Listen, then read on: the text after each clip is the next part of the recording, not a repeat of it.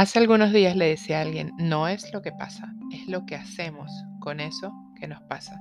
No es si el día está lluvioso, es qué hacemos a pesar de que el día esté lluvioso. Si nos quejamos o lo tomamos de una manera que sea más positiva para nosotros. Hoy quiero hablarte un poco de eso.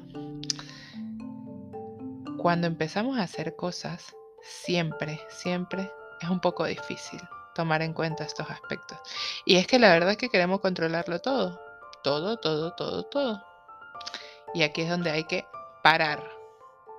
Parar. No hay otra opción. Para y acciona desde donde puedas. No desde aquello desde donde deseas hacerlo.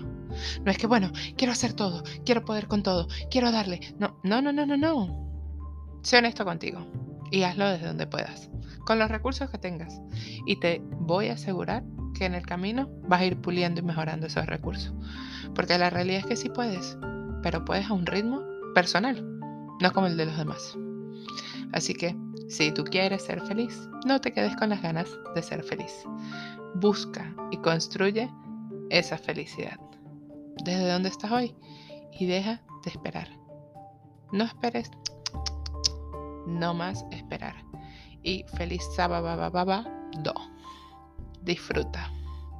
Esto fue dosis de motivación.